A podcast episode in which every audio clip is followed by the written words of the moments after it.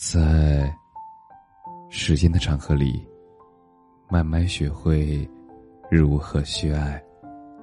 大家晚上好，我是深夜治愈师泽是，每晚一文伴你入眠。有些人走了，就真的不会再回来。昨天和朋友聊天，他说买车票选乘车人的时候，他看见了最底下外公的名字。一瞬间觉得巨大的悲痛来袭，让人有些喘不动气。外公离开快七年了，朋友说，我到现在依然可以很清晰的想起最后一次见他的场景。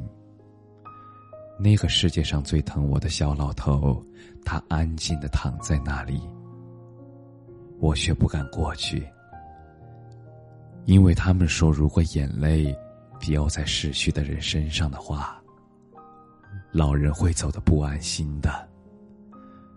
我只能隔着一尺的距离和他告别，但是他明明前不久，他才答应过我。要等着我给他带新衣服回去，但是就是那么大一个人，他最后就装在了那个小盒子里。我们从此天人两个。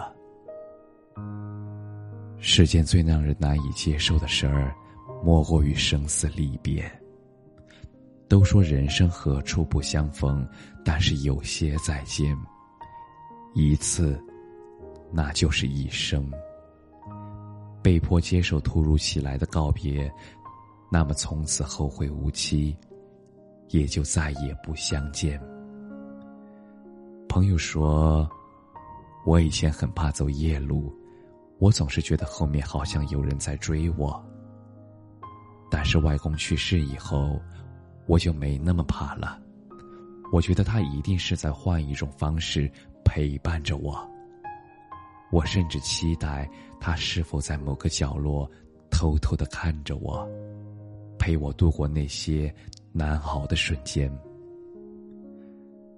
我想起来有句话这样说：“你害怕的每一个鬼，他都是别人朝思暮想，但是却再也见不到的人。”也许我们都没有设想过。当有一天必须要跟亲爱的人告别的时候，我们会说些什么？会做些什么？但是，往往那些珍而重之的道别，都只是在设想中。岁月无常，珍惜这件事儿，我们总是后知后觉。如果，如果可以。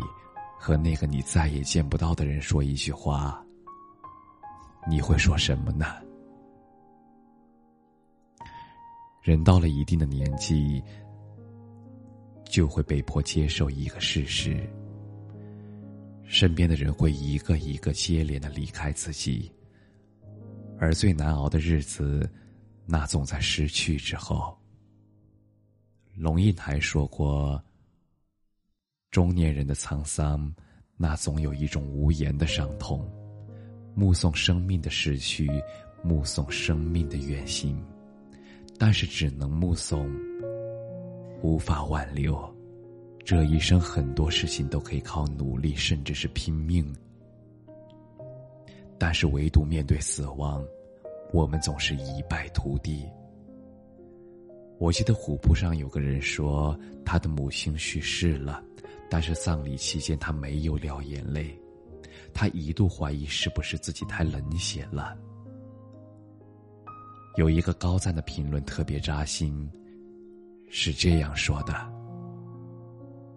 至亲离去的那一瞬间，他通常不会使人感到悲伤，但那些真正悲伤的，是打开冰箱的时候，那半盒牛奶。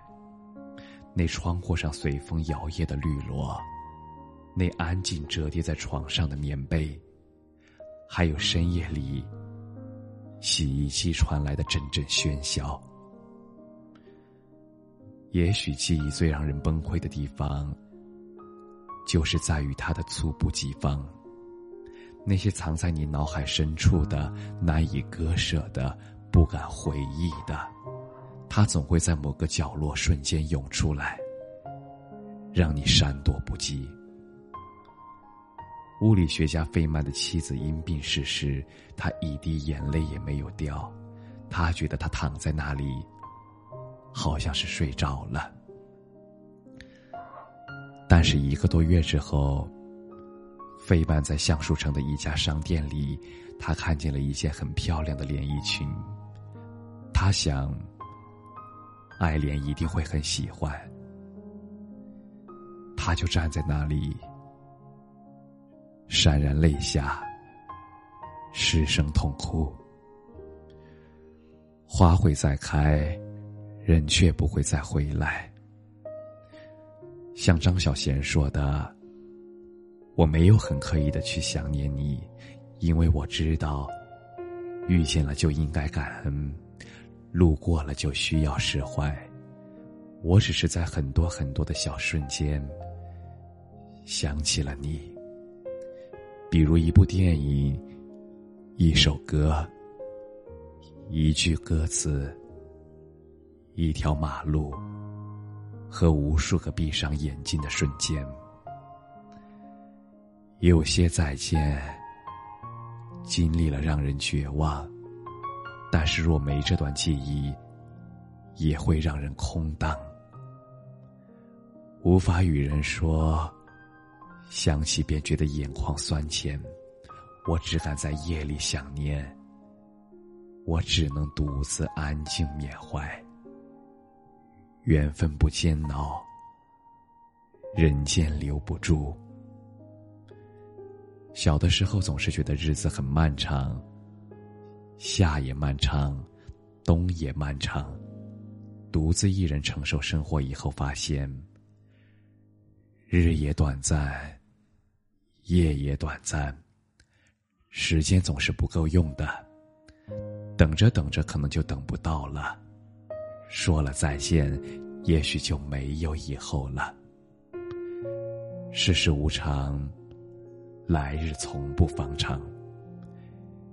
也就只是某个跟往常一样的日子，有些人，他就留在了昨天。人生注定是一场有来无回的列车，驶向终点，途中，那全是告别。宴席终将散场，我们所能把控的也无非就是把更多的精力留给在乎的人，而当下，就再多珍惜一点吧。让我们深爱的人还在，多一点拥抱，多一点陪伴，多回头，让我们看看他们。前几天在鬼怪里看见这句话：“在世之人一定要努力的生活。虽然偶尔会哭泣，但要笑得更多，活得更坚强，那才是对所受之爱的回报。”深有感触。也许会有遗憾，但我们只有好好的活着。才能让离开之人欣慰。遗憾总不能免，但愿从此刻起，遗憾能少一点。希望我们都能陪伴爱的人很久很久。感谢你的收听，晚安。